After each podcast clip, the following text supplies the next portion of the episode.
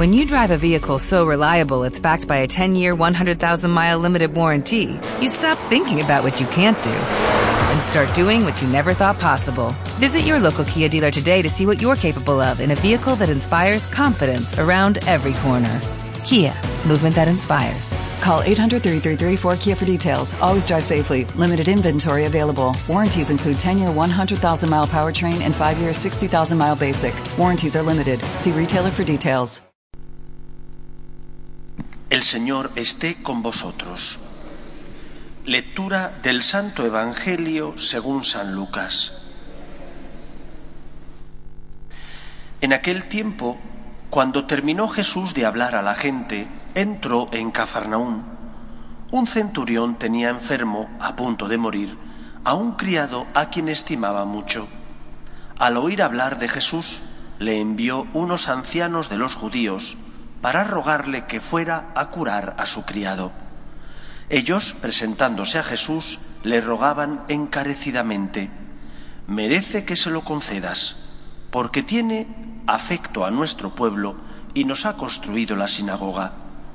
Jesús se fue con ellos. No estaba lejos de la casa cuando el centurión le envió unos amigos a decirle, Señor, no te molestes. No soy yo quien para que entres bajo mi techo. Por eso tampoco me creí digno de venir personalmente. Dilo de palabra y mi criado quedará sano. Porque yo también vivo bajo disciplina y tengo soldados a mis órdenes. Y le digo a uno ve y va, al otro ven y viene, a mi criado haz esto y lo hace. Al oír esto, Jesús se admiró de él y volviéndose a la gente que lo seguía, dijo, Os digo que ni en Israel he encontrado tanta fe. Y al volver a casa, los enviados encontraron al siervo sano. Palabra del Señor.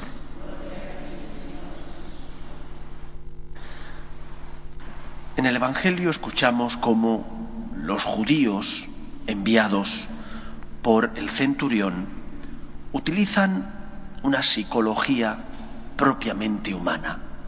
Merece que se lo concedas, Señor, porque nos ha construido la sinagoga, porque nos ha dado por interés.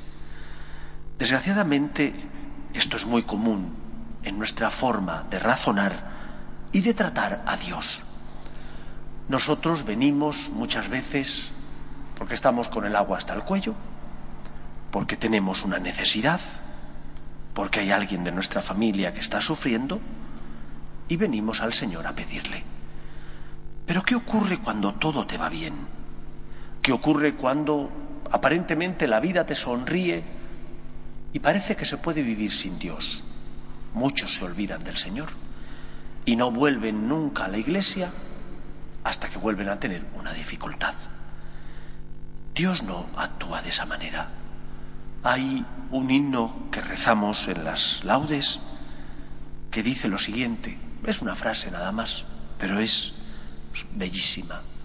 ¿Qué tengo yo, Señor, que mi amistad procuras? ¿Qué tenemos nosotros para Dios?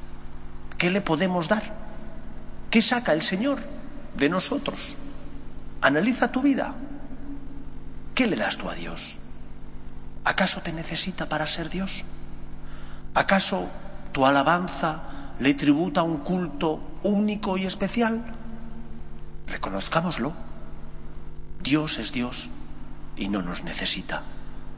¿Por qué entonces el Señor es generoso, es misericordioso, se vuelca con los hombres?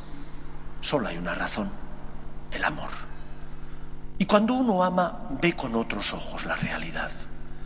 Y cuando uno tiene el corazón lleno de amor y de misericordia, el interés no ocupa el primer lugar en sus motivaciones, sino que lo que mueve sus actos es el amor, es ayudar a la otra persona, es venir porque estoy contigo. Cuenta que en cierta ocasión el cura de Ars vio que un señor acudía a misa con frecuencia, no era de los habituales, pero empezaba a venir con frecuencia, y terminada la Eucaristía, se quedaba al fondo de la iglesia. Al santo de Ars le pica la curiosidad Y dice, ¿por qué? ¿Qué hará este señor? ¿Qué le estará pidiendo a Dios? Y entonces, aprovechando que no había nadie en la iglesia, se acerca a él y le dice, buen hombre, ¿qué le dice usted a Dios? Y el buen hombre le mira y le dice, no le digo nada. Él me mira y yo le miro. Bonito. No venir a la iglesia porque buscamos, sino porque estamos con Él. Venir a la iglesia aunque no tengamos nada que pedir. Venimos para dar gracias, venimos porque hemos sentido el amor de Dios, Él nos amó primero. Venimos por agradecimiento, porque necesitamos venir a decirle, Señor, gracias por el amor que me tienes. También pediremos, pero no será la petición, el interés, lo primero en nuestra vida, lo primero en nuestra oración, sino que será la acción de gracias, la fe, la confianza, como el centurión, que dice, no soy digno de que entres bajo mi techo, dilo de palabra y mi criado quedará sano. ¿Es que somos dignos nosotros de recibir a Jesús? ¿Qué tengo yo que mi amistad procuras? El Señor se acerca a nosotros, no porque le demos, sino porque nos ama. Pidamos al Señor que nos conceda tener esta mirada limpia, que nos conceda vivir así, tratando de esa manera a Dios y a los que pasan a nuestro lado. Que el interés no sea lo que mueva nuestro corazón. Que el Señor nos bendiga. Nos ponemos en pie.